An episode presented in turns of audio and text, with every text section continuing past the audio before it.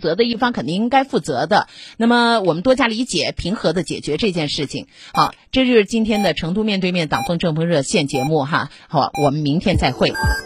FM 九九八提醒您，现在是北京时间十一点整。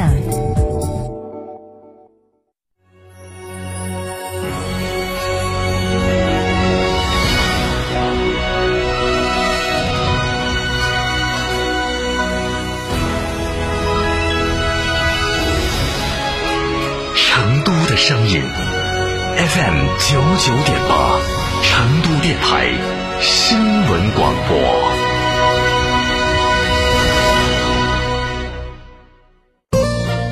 他人有难帮一帮，助人为乐热心肠。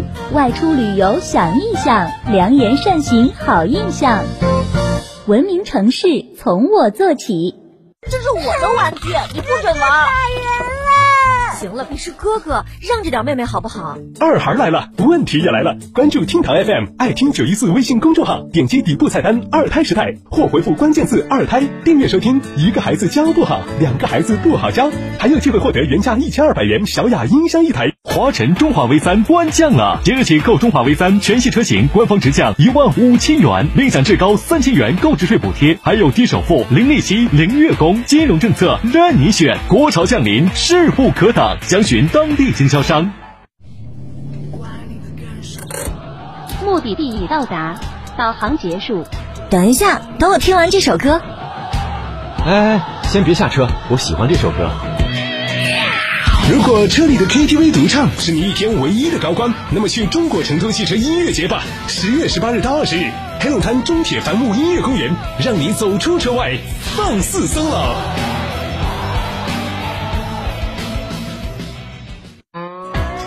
去哪儿耍？院窝子酒庄噻！院窝子酒庄天台山住民宿，还有十年以上的老酒等你喝。院窝子酒庄电话咨询六幺七八七八八八六幺七八七八八八。院窝子酒庄，中国名酒庄哦。见证征程和梦想，畅享拼搏与辉煌。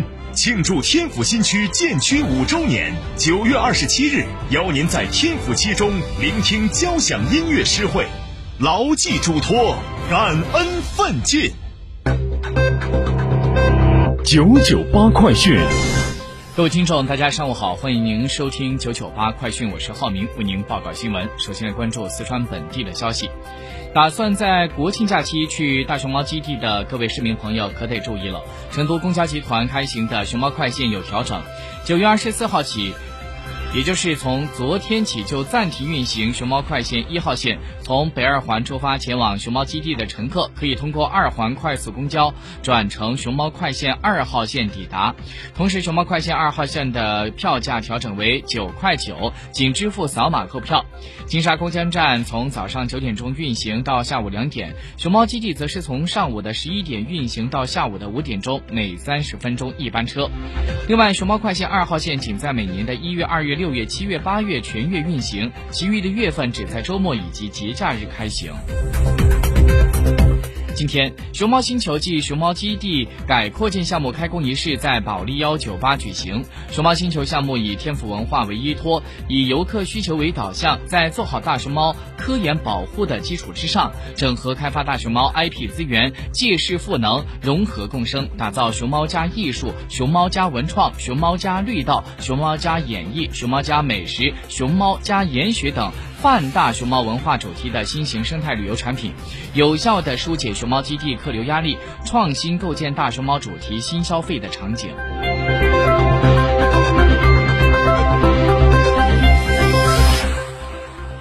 本台消息：国庆期间要办理公安户证的市民朋友注意了，记者昨天从成都市公安局了解到，十月四号起到。七号每天上午的九点到下午五点钟，全市公安办证中心将会提供国庆假期的延时户证服务，市民朋友届时可以办理工作日受理的全部户证业务。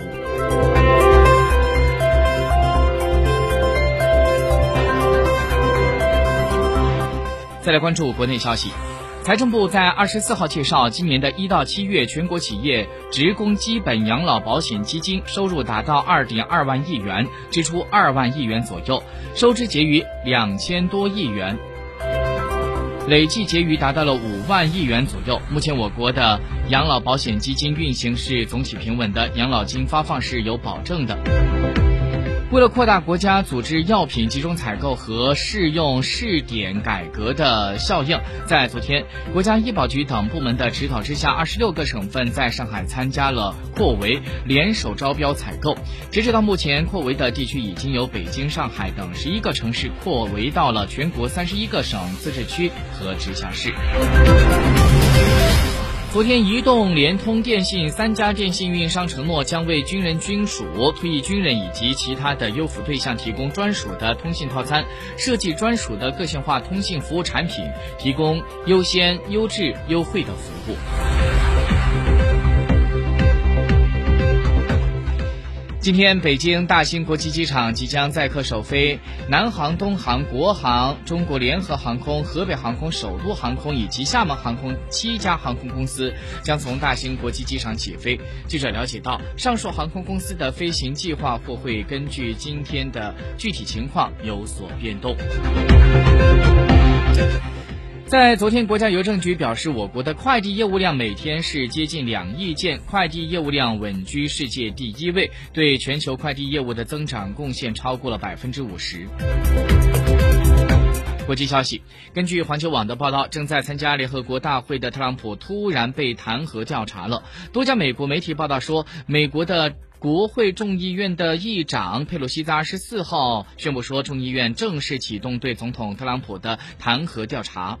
佩洛西谈到，总统必须为施压乌克兰调查拜登之子负起责任，没有任何人可以凌驾于法律之上。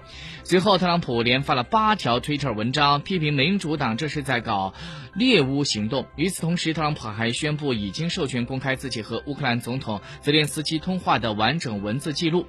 多家美国媒体此前。还报道说，特朗普曾经在通话当中向泽连斯基施压，要他调查拜登的儿子。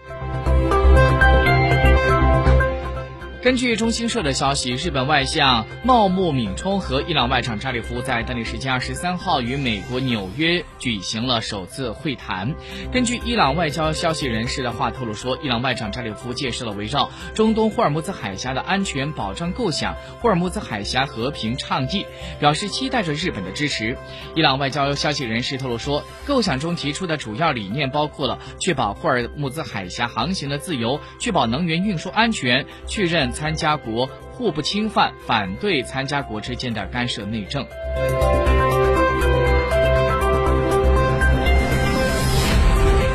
据中新社消息，英国最高法院裁定首相约翰逊下令议会休会是属于违法之后，在野党要求他下台的呼声高涨。外国媒体分析指出，约翰逊不会贸然就范，纵使他在议会的地位进一步的减弱，但是民意调查显示，他坚持和议会就脱议题进行。谈判反而令他更受选民的欢迎。中新社消息，当地时间二十四号，联合国大会第七十四届会议一般性辩论在纽约拉开了帷幕。美国总统特朗普在演讲当中再次逆全球化而动，他声称未来是不属于全球主义者，其言论遭到了美国媒体的批评。中新社消息，根据新西兰天维网的报道，新西兰政府启动了枪支回购，到现在已经过去了三个月的时间了。根据计划，枪支回购的最后期限是在今年的十二月二十号这天。但是，让警方担忧的是，重点回购的最危险枪支军用半自动步枪的回购计划。